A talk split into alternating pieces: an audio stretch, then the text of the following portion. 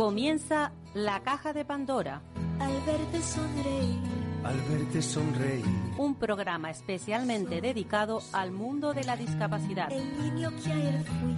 El niño que ayer fui. En Capital Radio La 10, cada semana hablamos de aquellas personas que por una causa u otra han llegado a ser dependientes. No, no vendrá y así sabrás lo bello que es. Lo presenta y dirige Paula Romero. Caen Caen mil lágrimas al mar.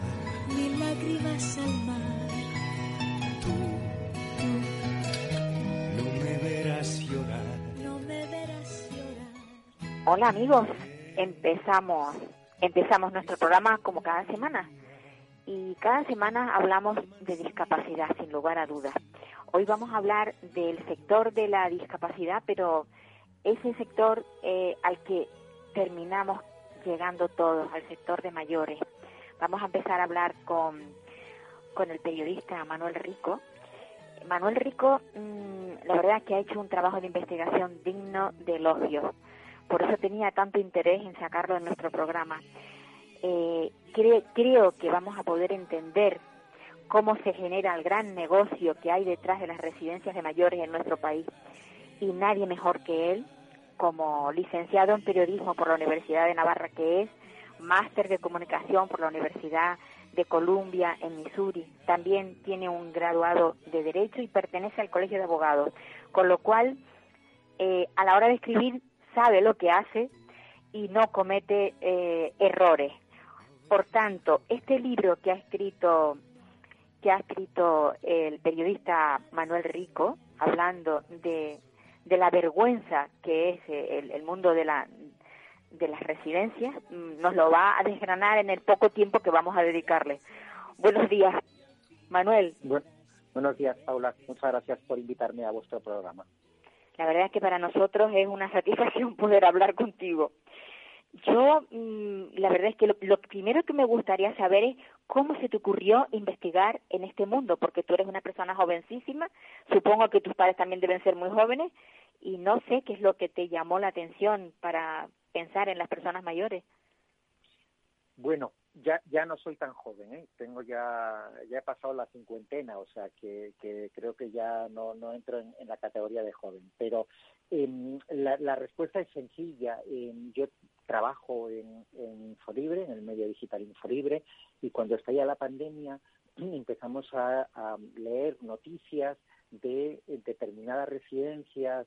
En aquel momento, marzo del año pasado, eran noticias puntuales, pero residencias donde se estaban produciendo verdaderos dramas con muchísimos fallecidos.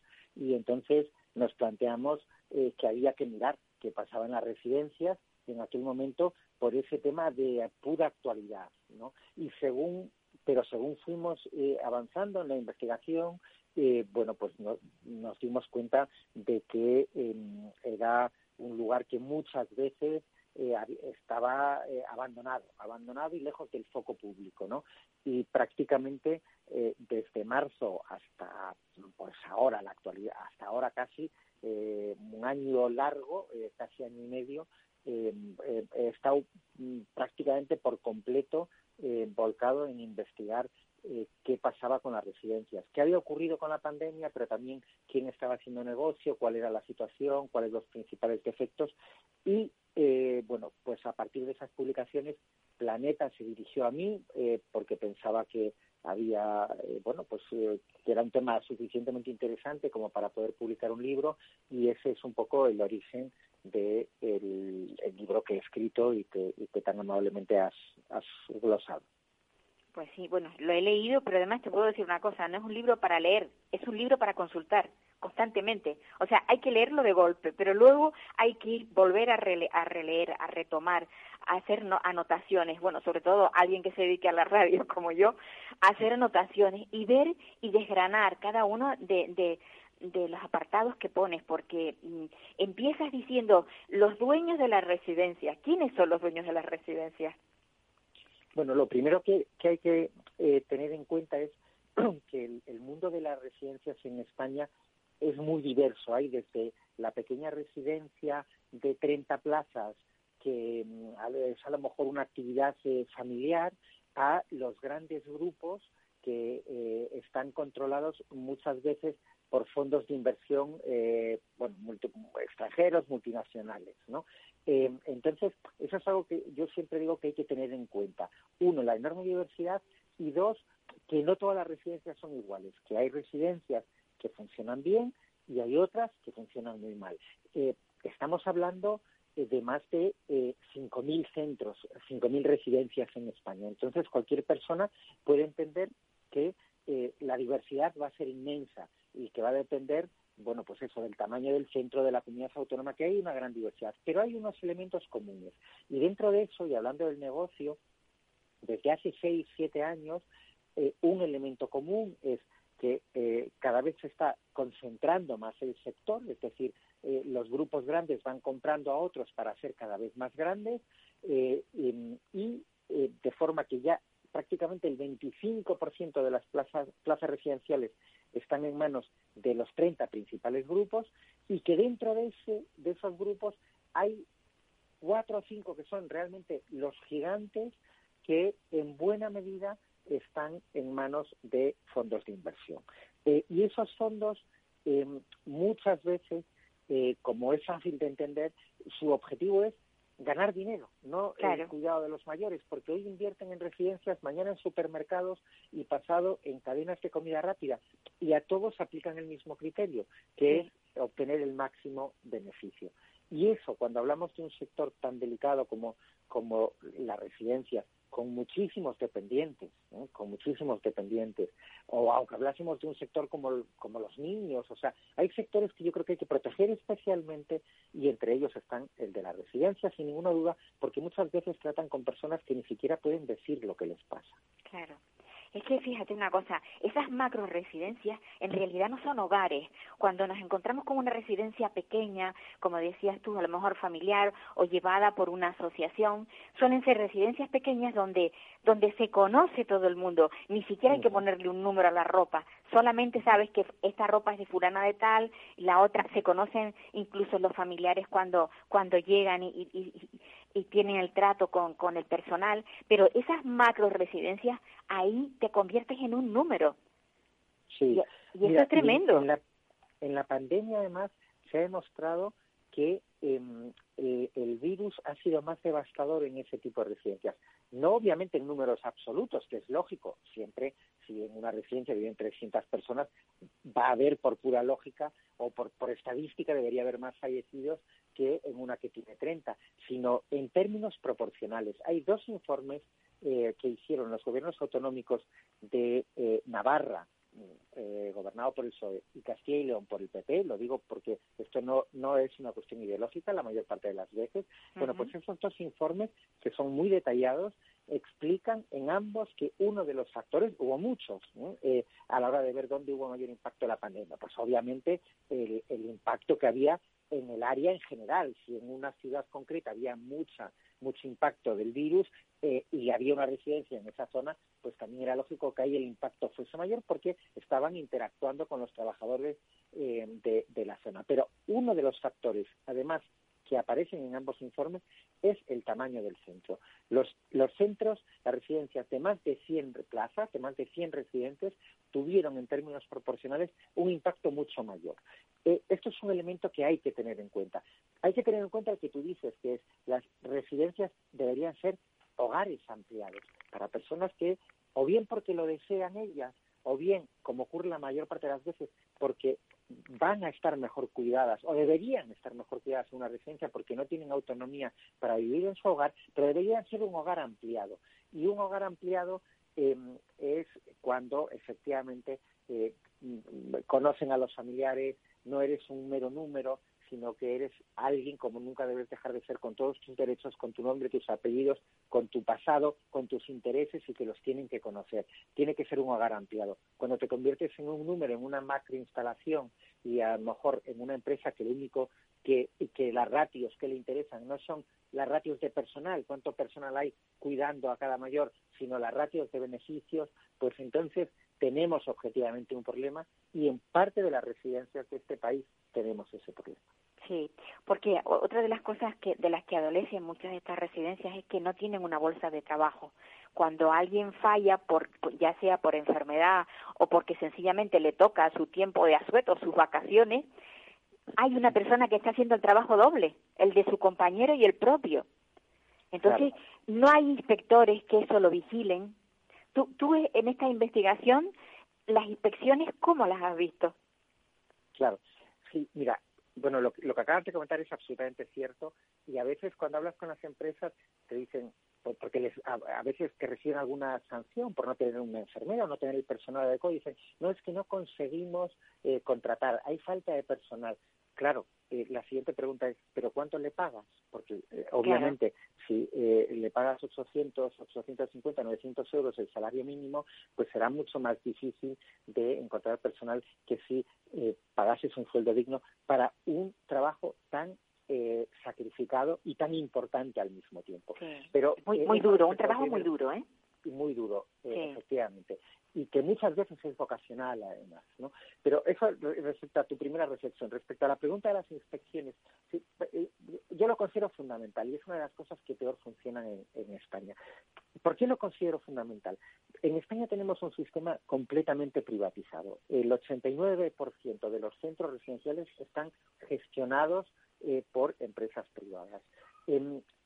Si tú tienes ese modelo, que eso sería para otro programa de radio, ¿por qué tenemos ese modelo? Y si podríamos tener uno con más presencia de lo público, pero bueno, este es el que hay. Pero si tú tienes ese modelo, el, el Estado ha renunciado, por lo tanto, a prestar el servicio, las administraciones han renunciado a prestar el servicio, pero hay otras dos funciones a las que no pueden renunciar, que es a inspeccionar y cuando haya, cuando detecten irregularidades o detecten que funciona mal, que, que los, los servicios no son adecuados, a sancionar. Si eso funcionase, la privatización casi total sería un problema menor, porque si hubiese inspecciones serias y sanciones serias cuando corresponda, pues eh, el sistema funcionaría. ¿Cuál es el problema en España? Que no hay inspecciones serias y no hay sanciones serias. No hay inspecciones serias, eh, hay un, un dato, simplemente con un dato se va a entender. En toda España, más de 5.200 residencias y en torno a 375.000 plazas de residentes. En toda España hay poco más que 200 inspectores para inspeccionar todas esas residencias. Aunque fuesen superhéroes y superheroínas, sería imposible que las inspeccionasen. Totalmente. Si a eso le sumas un modelo de inspección obsoleto y poco adecuado que se fija en los procedimientos y no en los resultados, eh, no en, en, la calidad de vida, no en cómo están viviendo allí los residentes, pues tienes un sistema de inspección que hay que cambiar por completo, eh, que hay que mejorar, tiene que haber muchos más inspectores, tiene que haber muchas más inspecciones y hay que cambiar el modelo de inspección. Es uno de los principales agujeros del sistema en este momento en España. Sí. Hay una cosa que también nos sorprende mucho y es cómo la Iglesia tiene mmm, también puesto su, su, sus dineros en este imperio, porque sí. es así, o sea, también es lucrativo para la Iglesia. Sí. Y, y tú detalles que, que eh, mmm, con distintos nombres, pero sigue siendo la Iglesia. Sí, a ver, en el tema de la Iglesia, primero hay que tener un, en, en, cuenta un, un elemento histórico. Eh, la Iglesia durante mucho tiempo, eh, cuando aquello que se llamaban asilos, ya uh -huh. desde el siglo XIX, eh, bueno, pues había órdenes religiosas que se dedicaban eh, a, a, bueno, pues a los asilos, ¿no? Entonces, digamos que han tenido una posición preponderante, primero por razones históricas, porque eh, eh, el sector privado, más allá de las entidades religiosas, que, que son tercer sector, eh, pero hasta hace 40 años que empiezan a surgir las primeras empresas, no prestaba ese servicio. Cuando llega la Constitución a España, por simplificar, había muy, muy, muy pocas eh, residencias eh, públicas y muchas en, manos de las eh, entidades religiosas. A partir de ahí, las administraciones públicas construyen muchas residencias durante los años 80 hasta la primera crisis del año 92-93 y ahí ya se frena y desde entonces es un continuo avance de las empresas privadas. Eh, ¿Qué pasa con la Iglesia? A ver, mi posición respecto a la Iglesia, hay, bueno, primero, tienen una posición que siguen manteniendo muy preponderante, sobre todo dos órdenes religiosas, y muy especialmente las hermanitas de los ancianos desamparados, pero también las hermanitas uh -huh. de los pobres, que tienen muchos centros. Eh, y luego, eh, con la Iglesia lo que ocurre es que tiene multitud de fundaciones eh, o de asociaciones que a lo mejor gestionan una residencia, dos como mucho. Por lo tanto, es em, primero difícil em, eh, saber cuál es el poder de la Iglesia en el sector. yo en, el, en el libro hago un, relato detallado de las principales órdenes y doy también cifras globales.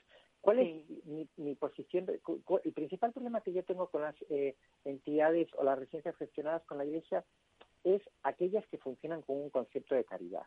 Pero no por la entidad religiosa que presta el servicio, sino porque yo lo que defiendo en el libro es que en un estado que se llama de, bienestar, del bienestar, sin duda, sí. social y democrático de derecho, eh, pero del bienestar, no puede ser que el servicio, que, que, la dependencia dependa de, de, la caridad.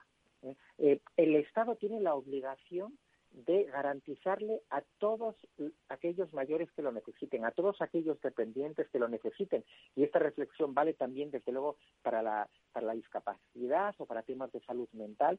Tiene que garantizarles ese servicio mínimo porque es un estado del bienestar. Entonces, para mí no puede ser que em, el, el trato, el cuidado que reciba una persona mayor dependa de la caridad. Me da igual que fuese de una orden religiosa, que es lo que ocurre, que fuese de, otra entidad del tercer sector. Y eso en España ocurre mucho. Y la pandemia demostró el drama que era. Eh, por ejemplo, estoy pensando en las hermanitas de los pobres en Pamplona o en Jaén, que lanzaron mensajes públicos de socorro, porque como em, ellas salen salen dos, tres veces a la semana, pues en Pamplona, por ejemplo, para eh, que les den eh, dinero para poder que el centro funcione. O los eh, reciben parte de la comida de supermercados, comida que está a punto de caducar, que a veces se hace, ¿no? cuando hubo el, en marzo el, el, estado de alarma, no podían salir y se quedaban, ni recibían dinero, eh, ni, ni, elementos básicos como la alimentación. Bueno, esto no puede ser. Pero entonces esta es una responsabilidad del Estado. Aclarado esto, para mí la Iglesia tiene el mismo derecho a funcionar que los demás, pero sin privilegios. Si una empresa privada declara sus cuentas, hay una entidad de la Iglesia, Hermanitas de los Pobres, Hermanitas de los Ancianos Desamparados, que se dedican a este sector, tiene que declarar también sus cuentas. Y no puede haber subvenciones exclusivamente para ellas.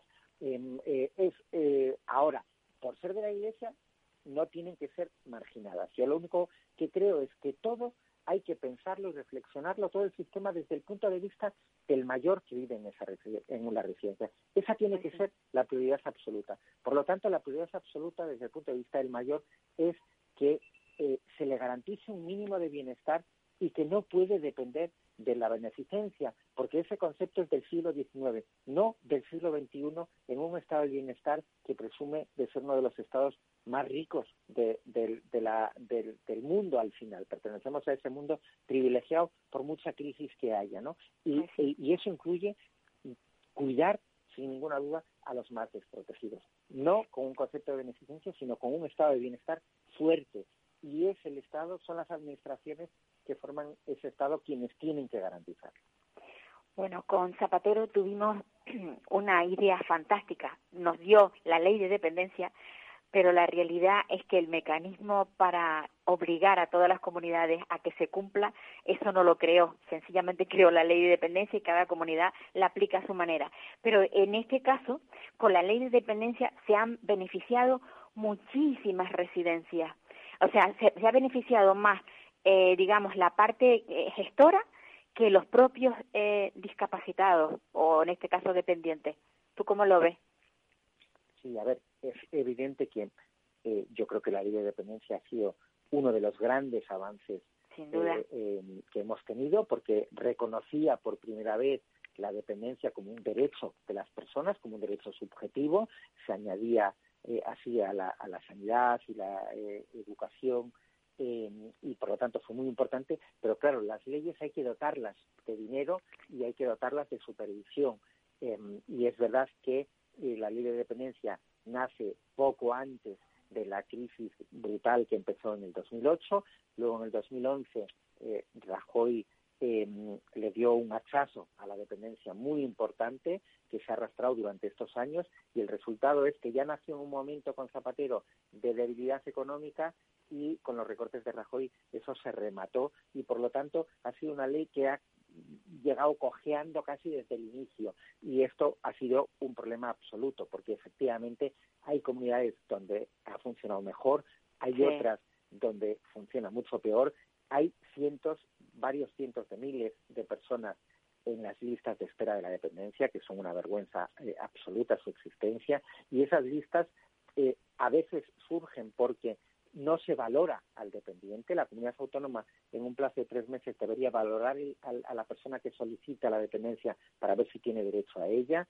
Em, hay muchas comunidades que simplemente retrasan esa valoración y por lo tanto te tienen ahí en un limbo. Eso es una forma de, retrasar el, el, derecho, la prestación a la que, a la que tienes derecho y por otro lado, muchas veces, una vez que ya te han valorado y te reconocen que tienes derecho a una prestación, no te la dan efectivamente, con lo cual estás también en lista de espera. Hay esa doble lista de espera o esa lista de espera por una doble vía y el, origen básico es la falta de, dinero, que, durante estos años ha habido un déficit permanente de, de dinero, prácticamente desde que se aprueba la ley de dependencia, y también a veces un exceso de burocracia que también lo ha entorpecido. Yo creo que en algunas comunidades autónomas se han aprovechado del exceso de burocracia precisamente para eh, alargar esas listas de espera porque luego no tenían dinero para aplicarla, ¿no? Pero vuelvo a lo mismo. A mí lo que me interesa es el dependiente y desde el punto de vista del dependiente las listas de espera son una vergüenza absoluta y debería ser una prioridad total del gobierno central y de los 17 gobiernos autonómicos reducir las listas de espera y terminar con esas listas de espera cuanto antes. Sin lugar a dudas. Eh, Manuel, sé que, que tenías el tiempo limitado porque tenías ahora una conferencia. Te, no sé si puedo eh, llamarte en otra ocasión, podemos quedar, porque esto se ha quedado muy corto y hay tanto que hablar sobre este libro que, que además lo estoy recomendando muchísimo, o sea que sobre todo quienes estén interesados en saber cómo se cuecen, cómo se, se, bueno, cómo se lucran de, de precisamente de la geriatría, yo creo que hay que leer el libro de Manuel Rico, Vergüenza, el escándalo de las residencias. Manuel, un abrazo y un, un abrazo a ti. Sigue investigando gracias por tu, por tu amabilidad al invitarme y sin duda que en el futuro tendremos tiempo de, de hablar otra vez. Encantado. Y gracias y felicidades por el programa que, que haces, que yo creo que es absolutamente necesario e imprescindible que desde los medios de comunicación eh, miremos a las residencias, miremos a los centros de discapacidad, miremos a los centros de salud mental, porque eh, bueno, ahí hay mm, personas que necesitan de nuestro apoyo y como sociedad seremos más dignas en la medida en que esos centros funcionen mejor y que esas personas estén mejor cuidadas. Sin lugar a dudas. Un abrazo, gracias. Adiós. Bueno, pues después de escuchar a, a Manuel Rico, que la verdad que es un lujo porque una persona que lleva pues más de un año investigando para poder lograr eh, eh, pues averiguar cómo, cómo se, se lucran determinadas entidades y determinadas empresas de, de la necesidad de muchas familias, porque no dudemos que hasta hace bueno, yo tengo muchos años, pero yo recuerdo, mi madre, por ejemplo, no estuvo no estuvo en una residencia, estuvo al cuidado de nosotros y hay muchísimas familias que cuidan a sus ancianos en casa pero también hay otras familias que no lo pueden hacer y necesitan una residencia donde poderlos tener eh, por las causas que sean, pues es necesario. Pues eh, después de hablar de, mayores, vamos a hablar ahora de niños, de niños y de, de, un método que del que se habla mucho pero del que se conoce muy poco. Ahora nos vamos a poner en contacto con el profesor de, de, la Facultad de Psicología de la Universidad de La Laguna, Arquímedes Fernández Valdés, que él posee una, un, colegio pequeñito, una escuelita, le llaman la escuelita de ilusión, donde aplica el, el, tratamiento ABA a niños con autismo. O sea, quiero que nos ponga al corriente de cómo funciona todo esto. Buenos días, Arquímedes. Hola, buenos días, Paula. ¿Qué tal? ¿Te, ¿Te, cogí muy mal en la llamada o estabas preparado? no, no, no, no, perfectamente. Estaba, estaba preparado. Estabas estaba revisando algunas cosas porque, bueno, es una oportunidad para para divulgar la ciencia y aquí en este país en el que vivimos, pues que no está tan valorada, pues siempre es de es agradecer, ¿no? Hablábamos de, o sea, yo preguntaba o quería saber el, el método ABA realmente, mm, las siglas a qué corresponden. Mm, Pues mira, Para Paula, eh, ABA, ABA es- son siglas en, en inglés, ¿no? En Pero inglés. la traducción en español sería análisis aplicado de conducta o análisis de, de conducta aplicado, ¿no? Ajá, y hace referencia a una rama de la psicología, que es una rama científica, en la que realmente se pone énfasis en- en la importancia de la aplicación del método científico en el comportamiento humano. ajá. Tú en la universidad eh, eh, perteneces al departamento de psicología clínica y psicobiología y metodología, ¿no? Eso es, sí. Y el, y el área en, en Sí. el que, que trabajas es personalidad, educa- educación y tratamiento psicológico. El área, en- el área en que yo estoy trabajando es el de personalidad, evaluación y tratamiento psicológico, que es precisamente el área en el que en el que se imparte también docencia en análisis, análisis aplicado de conducta, es decir, ABA se, se enseña también en nuestro departamento Ajá, eh, se enseña en otro departamento, pero a diferentes problemáticas, ¿eh? no solamente a lo que nos, a lo que nos concierne, concierne ahora, que sería Sí, niños que con, sería el autismo. O sea, con es TEA, aplicable, es aplicable, autista. sí, es aplicable a otro, a otras, a otras Sí, conductas. sí, sí. Eh, ser el análisis de conducta es una, es una, es una rama de la, de la psicología Ajá, y se aplica espe- específicamente a aquellas problemáticas en las que el comportamiento eh, es, digamos, la, la base importante del, o del trastorno o de la, o de la dificultad, ¿no? Y se aplica desde, eh, por ejemplo, nosotros hacemos programas en, en mi asignatura eh, para, para eliminar, por ejemplo, los problemas de enuresis nocturna en niños. Es decir, por ejemplo, orinarse. Orinarse, Sí. muchos niños que tienen dificultades para controlar el pipí, pues se aplica también, por ejemplo, el análisis aplicado ahí. Y muy, muy conocido, Paula, es eh, aquel famoso programa de, creo que era la Super Nanny, donde se aplicaba Sí, el sí, análisis de conducta a chicos y chicas con problemas comportamentales, es decir, con trastornos de, de conducta. Pero re- digamos que ABA es una rama de la psicología, es una rama eh, como otras ramas que hay dentro de la psicología y que se aplica a diferentes pro- problemáticas. Lo que ha sucedido es que, eh, especialmente en el, en el autismo, ha tenido una gran repercusión por, eh, por, su, gran, por su gran eficacia, eh, sobre todo en el mundo anglosajón. Digamos que en, Europa pues ha, llegado tarde eh, y es ciertamente desconocido, ¿no? Eh, yo lo que sí, mm, bueno, me parece de lo que he leído es que mm, aquí no se le tiene muy en cuenta, ¿no? O sea, sabiendo que Mm. es efectivo en otros países, ¿por qué aquí no lo, no lo tenemos? No se aplica, digamos, eh, de forma continuada y siempre. Sí, sí, es cierto. Es decir, eh, para que te hagas, te hagas una idea, nosotros hemos sido de los pioneros a nivel nacional, inclu- incluso a nivel europeo. Es decir, el, el primer máster que se aplicó de, de ABA dedicada al, autismo y con, eh, digamos, con la, con la aprobación de la Asociación Mundial, se, se, está- se empezó a hacer en Madrid y nosotros éramos los colaboradores también en, en ese máster. Y eso estamos hablando de 2007-2008, es decir, el análisis aplicado de conducta, aunque sí es muy conocido en las facultades y se aplica en muchas, en, en muchas, en muchas problemáticas, en el ámbito del autismo es muy desconocido y se han creado muchísimos mitos, eh, pero realmente es un, es un problema también de la ciencia. Es decir, no solamente es de que la base desconozca, es que la ciencia tampoco es muy conocida. Es decir, siempre nos hemos encontrado con que los científicos tenemos grandes dificultades para, para que se nos reconozca. Y yo a veces he puesto un, un ejemplo que puede ser hasta un poco tonto, Paula, pero a veces se reconoce más la experiencia de una madre, lo digo porque esto fue una anécdota que, que, yo- tuve en, en una conferencia, ¿no? De una madre que siendo madre de un niño con autismo y con lo que eso significa, y que se convirtió después en, digamos, en una divulgadora, era más conocida sus conferencias y más eh, aceptada sus conferencias a pesar de que no era una experta y que no conocía el método científico, que nosotros siendo científicos y que demostramos con nuestros artículos y con nuestras investigaciones la eficacia de lo que me hacemos. suena, ¿no? me suena. Eh, y además eso- creo que vive de ello.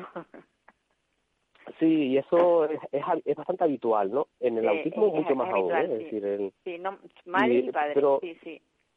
Sí, en el Sí. autismo más aún porque, pero sucede con todos esos esos trastornos eh, que son muy incapacitantes. Piensa que, que el, el TEA, el trastorno del espectro autista, es uno de los trastornos más incapacitantes que existen en la, en la infancia. y los padres eh, se, están muy desesperados por, porque se les den a veces soluciones fáciles y no existen soluciones fáciles para, para, para problemas eh, complejos y gruesos como por ejemplo el autismo. Entonces, bueno, pues eh, de, de, alguna forma se aprovechan muchas personas eh, de, ese, de esa problemática y aparecen pues eh, tratamientos eh, pseudocientíficos, otros tratamientos que no siendo pseudocientíficos son muy sencillos de aplicar y que, que se puede llevar a cabo incluso en las escuelas y que pero que no que, que realmente no son eh, no demuestran esa gran eficacia como, como, como puede hacerlo el análisis aplicado de conducta en, en trastornos de espectro autista ¿no?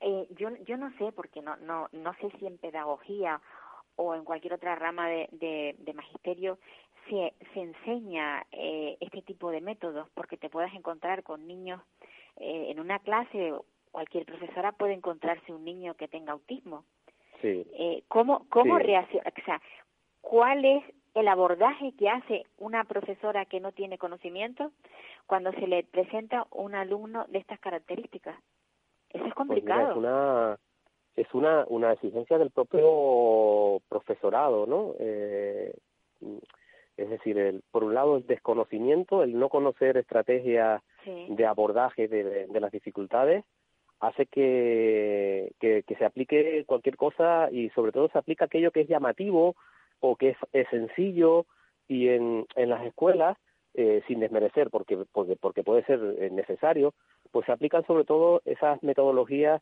eh, que mm, eh, en las que salir al paso, ¿no? Eh, pues se utilizan agendas visuales, se utilizan paneles donde se ponen eh, elementos que sean visuales para, para ayudar en el control de los niños, pero hay mucho, mucho, muchísimo desconocimiento de, de cómo abordar, no solamente en, en los niños con autismo, sino cómo abordar, por ejemplo, eh, las dificultades de un niño eh, que presenta comportamientos inadecuados dentro del aula, ¿no?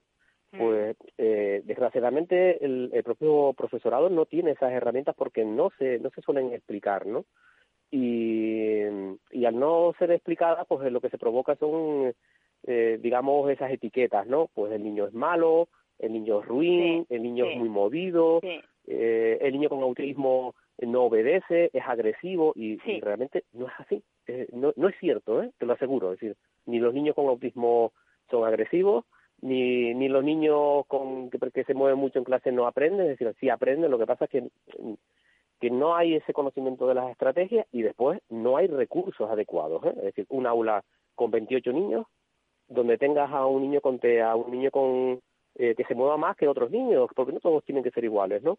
Y algunos niños que tengan más dificultades para aprender, pues para un maestro o maestra es realmente difícil poder poder eh, trabajar dentro del aula, ¿no? y luego si tienen un profesor de apoyo pues va x x horas o está para todo para todo el colegio y entonces no Sí. tiene el apoyo necesario ni la profesora que la profesora a lo mejor tendría que dedicarle mucho más tiempo no se lo puede dedicar porque tiene más alumnos evidentemente No, fíjate, fíjate tú cómo funciona cómo funciona la, la, la educación en España, ¿no? Que es muy mejorable eh, en ese sentido, especialmente en la educación especial. Hace mm, aproximadamente una década teníamos en, en Canarias teníamos lo que eran los, los auxiliares educativos dentro de, de las aulas, sí de tal manera que una maestra eh, o el orientador orientador hacía un informe y si teníamos uno o dos niños dentro del aula que necesitaban esos auxiliares, pues con- dependiendo un poco de los recursos económicos se asignaban. Yo yo yo trabajé en, en, en esa época eh, con esos auxiliares y era maravilloso porque porque esos auxiliares podían ayudar a apoyar a dos o tres niños dentro del aula sin sacarlos del aula.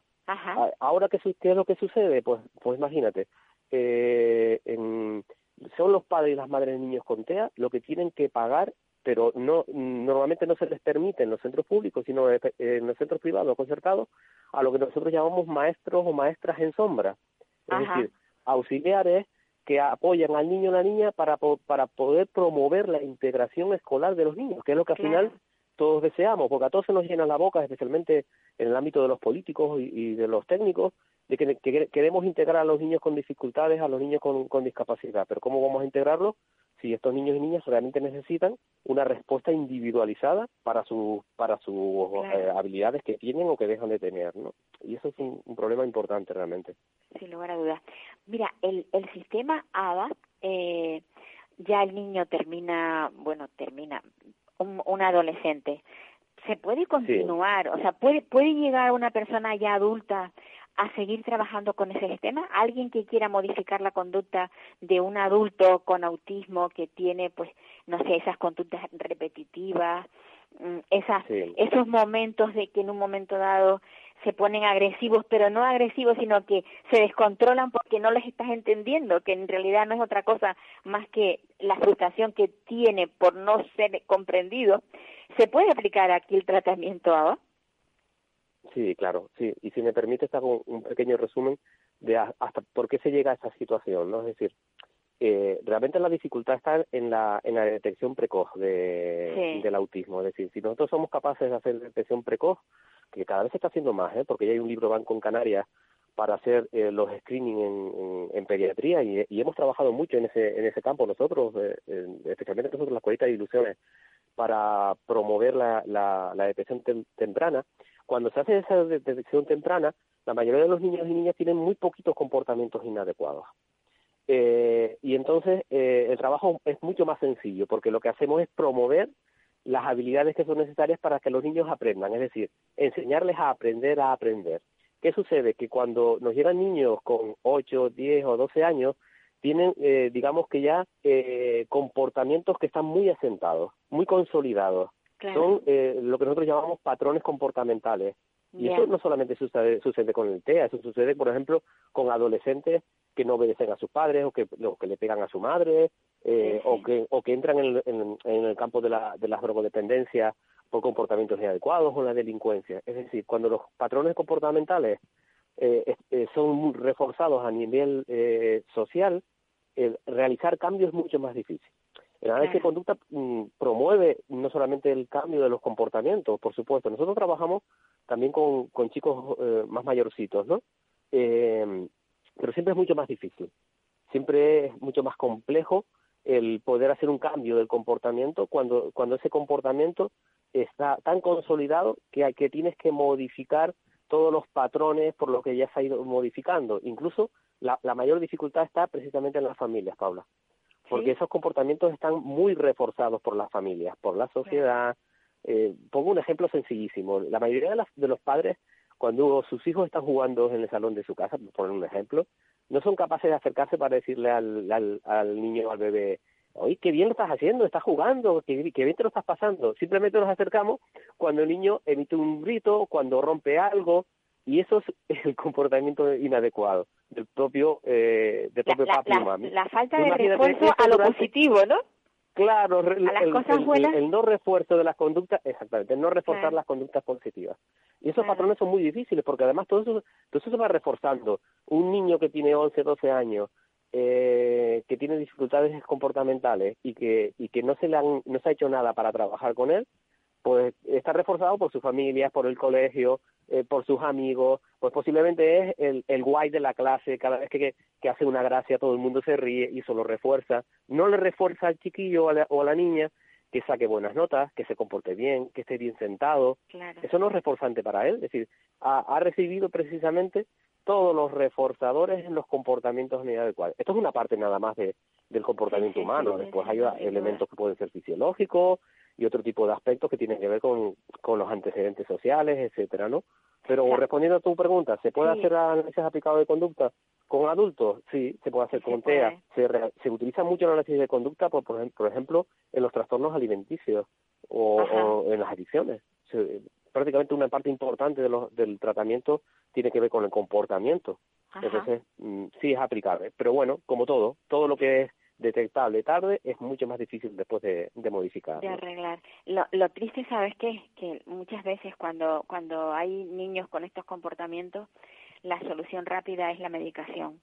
¿Que ¿Tú estás en Sí. contra de la medicación?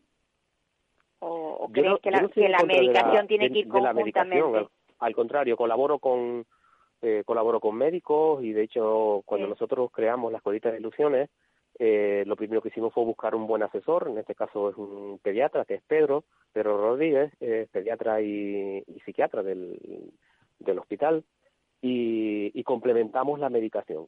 En el caso del, del TEA, eh, es, es, es, es raro, mm, igual la palabra no sé, no sé si es la adecuada, pero es raro que se necesite medicación.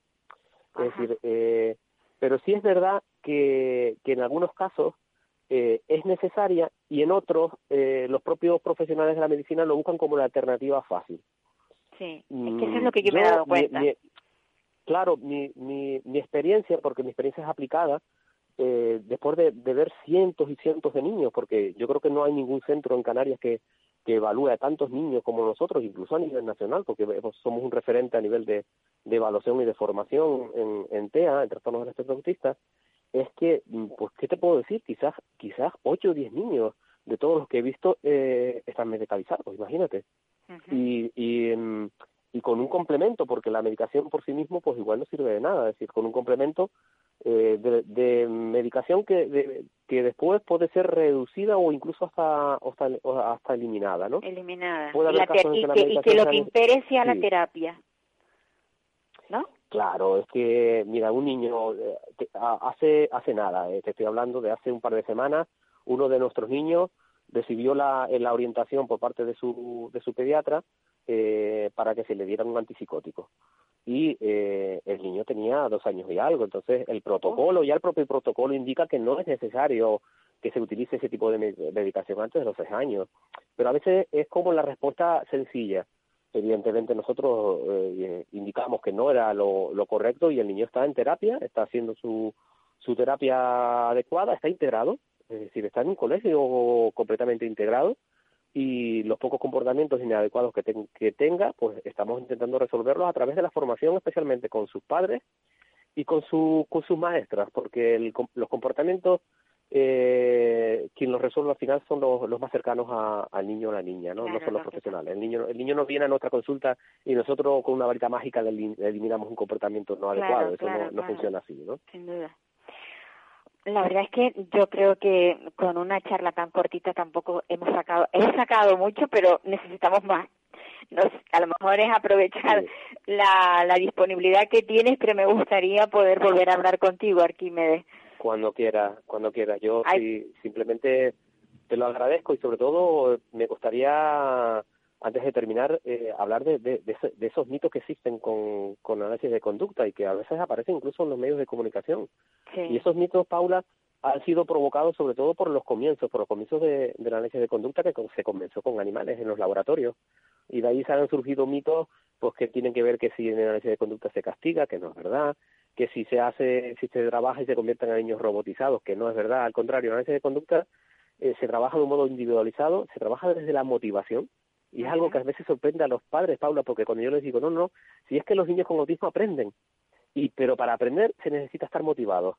Y un niño con TEA, pues no ha encontrado la motivación. Igual lo que le motiva a Paula es mover los deditos y las manos y hacer estereotipias, porque eso le provoca reforzadores. Sí, pero cuando descubren que hay motivaciones importantes, como por ejemplo nuestros niños aprenden a leer y a escribir y aprenden a socializar, cuando descubren que un beso es tremendamente confortante, pues se elimina toda esa parte de, de, de, mito que existe, pues los niños con TEA no buscan el cariño, no buscan el amor, no es verdad. Es decir, eh, es simplemente eh, encontrar esa parte motivacional para, para aplicar las herramientas que son necesarias, ¿no? Pues sí y sacar sobre todo todo ese potencial que llevan dentro que muchas veces mm, solo hay que descubrirlo, ¿no? sí, y es que eh, fíjate que, otro mito que existe en el TEA es que eh, es que aparecía incluso en los manuales hasta hace unos años, que la mayoría de los niños con TEA tenían eh, algún tipo de, discapacidad a nivel intelectual. Yo imparto precisamente el módulo de autismo en el máster sanitario y es la primera frase que digo. Los estudios demuestran que no es cierto eh, la gran mayoría de los niños con trastorno del espectro autista no tienen discapacidad intelectual. Otra cosa que a nosotros nos puede aparecer porque aprenden y ciertas cosas no las aprenden o pueden tener más dificultades para el aprendizaje, un porcentaje pequeño sí tienen esa discapacidad y otra gran mayoría no lo tienen. Entonces, ¿qué sucede? Que aplicando, digamos, herramientas adecuadas, esos niños descubren que aprenden mucho. Es más, hay programas específicos, por ejemplo, en Estados Unidos, donde muchos de esos niños y niñas son de adultos muy valorados para realizar eh, profesiones como puede ser la ingeniería, las matemáticas o tareas la física, muy, he, conocido a un físico con, con, autismo. Bueno, yo tengo una, una amiga francesa que, bueno, que es de origen francesa, pero que se que vivió toda la vida en, en Canarias, que su que su niño con Asperger terminó el año pasado eh, una ingeniería en, en, en, Francia, en una de las grandes universidades francesas. Eh, Aquí me te tengo que dejar porque que... estoy estoy esperando, o sea, tengo otra otra intervención de otra madre y el tiempo se nos va. Un abrazo muy fuerte y, que, y quedamos quedamos para otro día. Cuando quieras, cuando quieras. Y hablamos del autismo y hablamos de lo que de lo que consideres. Un, un abrazo y gracias por la, por la oportunidad que nos, que nos has dado. Muchísimas gracias, muchísimas gracias. Bueno, amigos, pues es que el tiempo se nos va. Y teníamos a Eugenia. Eugenia, eh, que ya, ya la conocen ustedes, no es la primera vez que pasa por aquí por nuestros micrófonos, Eugenia Pais. Ella es la representante de la plataforma Madres por la Discapacidad y la reciente denuncia de la Diputación del Común en relación con, con esa residencia de mayores donde supuestamente, digámoslo así, sus usuarios vivían en condiciones que no eran aceptables, a, esta madre, a, a País, pues le, la tiene preocupada. La tiene preocupada porque, bueno, porque su hija tiene una plaza residente en una, en un, en una residencia, evidentemente, y ella piensa y teme que, que, que, la falta de inspectores en las residencias, pues esto haga que se generalice e, en, en, en el mundo de, la, de, las personas con discapacidad. Hola, Eugenia. Hola, buenos días, Paula, ¿qué tal? Yo estaba hablando de tu inquietud, de, de que tú ah, piensas, bueno, la tuya y la mía y la de todas, el, sí, el que el que una residencia tenga eh, bueno, lo, lo, que tenía, ratas y, y, pulgas y no sé qué más, porque prefiero ni pensarlo. Sí. Y sí. que y que sea que sea la Diputación del Común la que la que lo saque a la luz, eso es muy fuerte. Bueno, yo, mira, Paula, yo esta semana, a ver, a partir de que sale el informe, yo me hago con, con el informe que lo, lo hace público. Bueno, el informe andaba circulando, eh, se hizo llegar a los, a los medios eh, desde la plataforma Madres por la Discapacidad solicitamos el informe, hemos leído el informe. El informe, date cuenta que hablamos de estas cifras, de 232 centros que hay en toda Canarias y 8.800 personas residentes. Entre estos residentes te hablo de ancianos y de personas con discapacidad, porque además el sistema es el mismo. Quiero decir, no establece sí, no establezcamos diferencias ni creamos, vamos a ver, nuestros chicos pueden tener 28, 40, eh, 60, pero todos nuestros eh, chicos, jóvenes, adultos, dependientes se convertirán en mayores, seguirán en el mismo sistema, porque una persona dependiente mayor no va a ir a una residencia de mayores, va a continuar en su hogar hasta que fallezca. Y efectivamente en nuestras residencias hay chicos jóvenes y hay personas mayores. Esta, esta, esto es lo cierto, para que los oyentes se puedan hacer una idea.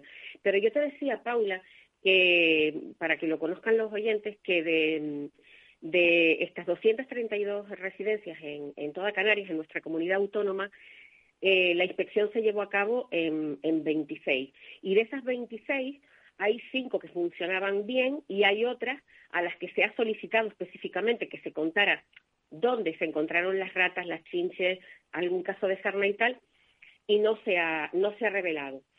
¿Con esto qué quiero decir? A ver, eh, yo soy una persona preocupada y ocupada por la discapacidad, desde la plataforma y también de forma particular con la defensa de los intereses de mi hija, obviamente, porque si no, no hubiéramos constituido la plataforma a lo largo de, la etapa de pandemia.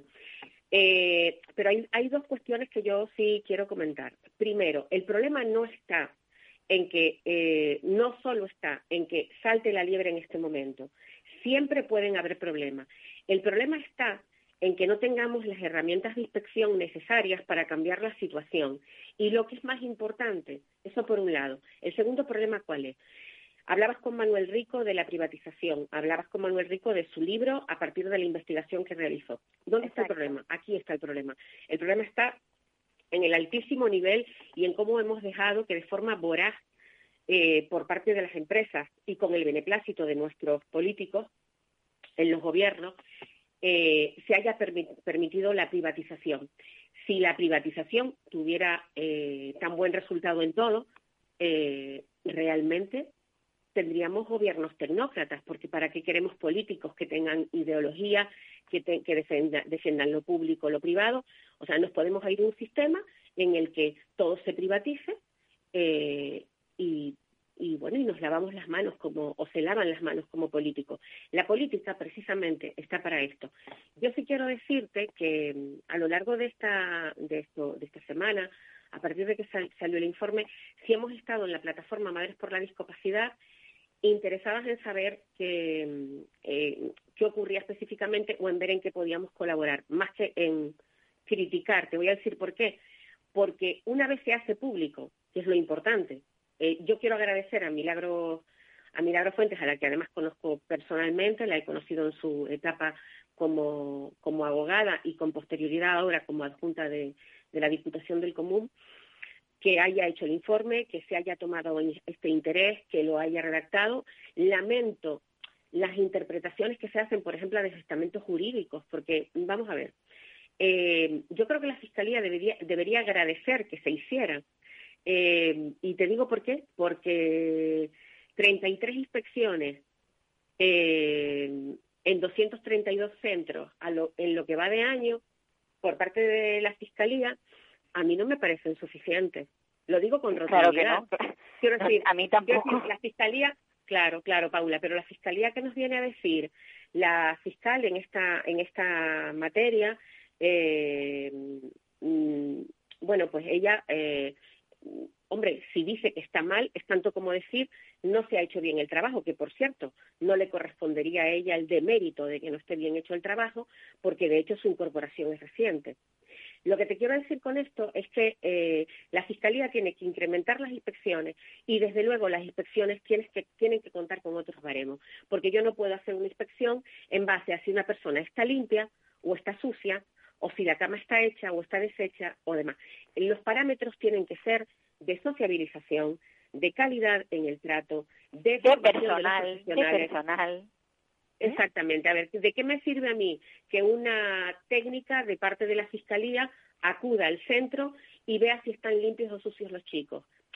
A ver, yo doy por sentado, estamos en el siglo XXI y nosotros, a ver, tenemos un concepto de la discapacidad que está alejado de, de, la, de, ese, de ese parámetro de institucional, no me sale la palabra, pero bueno, ya sé lo que quiero decir. de personas institucionales.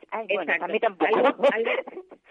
Sí, algún vínculo, o sea, estos vínculos mentales que tenemos inconscientemente de, de lugares sórdidos, mm, cerrados, fríos, donde impera la tristeza, donde la gente va... No, eh, o sea, estamos en el siglo XXI y lo mismo que en la carrera judicial estamos en el siglo XXI, lo mismo que en materia política estamos en el siglo XXI, lo mismo que en materia económica eh, pensamos en innovación, en tecnología.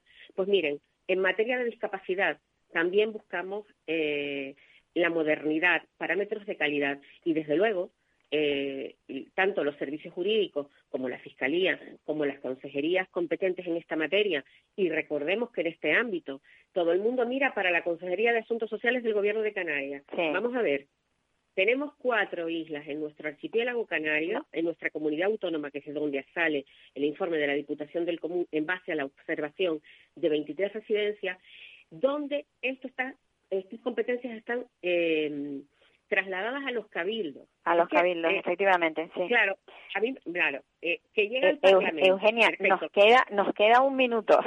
Aprovechalo. Nos despedimos. No, es, bueno, voy a aprovechar para decir que la plataforma Madres por la Discapacidad esta semana tiene una reunión con el grupo al que pertenece la consejera de Bienestar Social del Gobierno de Canarias, Noemí Santana, para hablar de aspectos relacionados con la calidad eh, asistencial y con, la, y con este tipo de ayuda. Y estamos trabajando en la elaboración del protocolo. Queremos seguir adelante con el protocolo para evitar este, este tipo de situaciones, que fue algo que, en lo que centramos la comparecencia en la Comisión de Discapacidad, que nos dio la oportunidad de eh, la portavoz de la Comisión, María del Río. Y nada más, Paula, darte las gracias. Me ha encantado la entrevista. un abrazo, un abrazo muy fuerte. Y sigue luchando. Gracias, siempre. Amigos, que se nos acabó el tiempo, es muy cortito y, hay muchas cosas siempre que decir. Bueno, pues la semana próxima eh, seguiremos. a usted, usted y usted.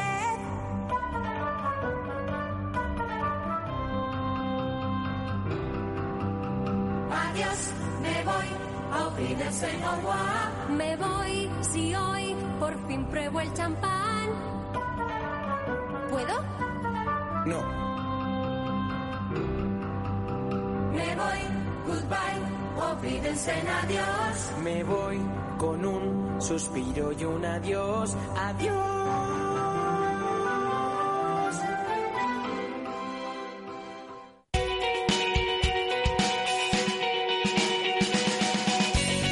Capital Radio.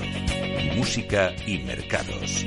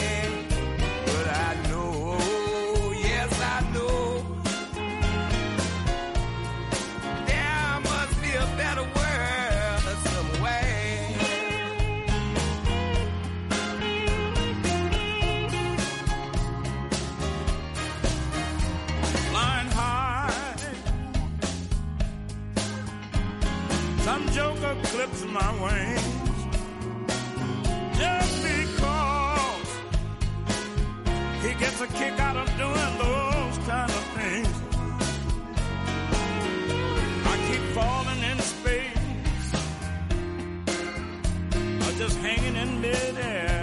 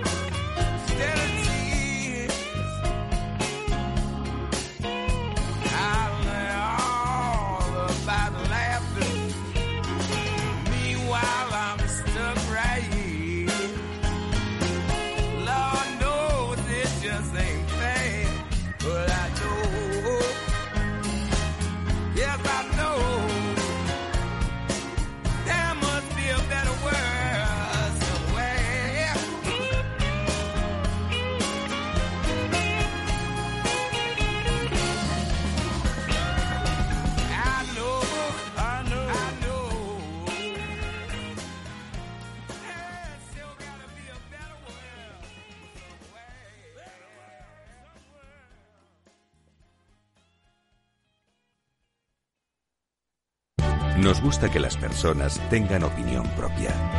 Quienes aquí hablan también expresan su propia opinión. No representan la opinión de Capital Radio.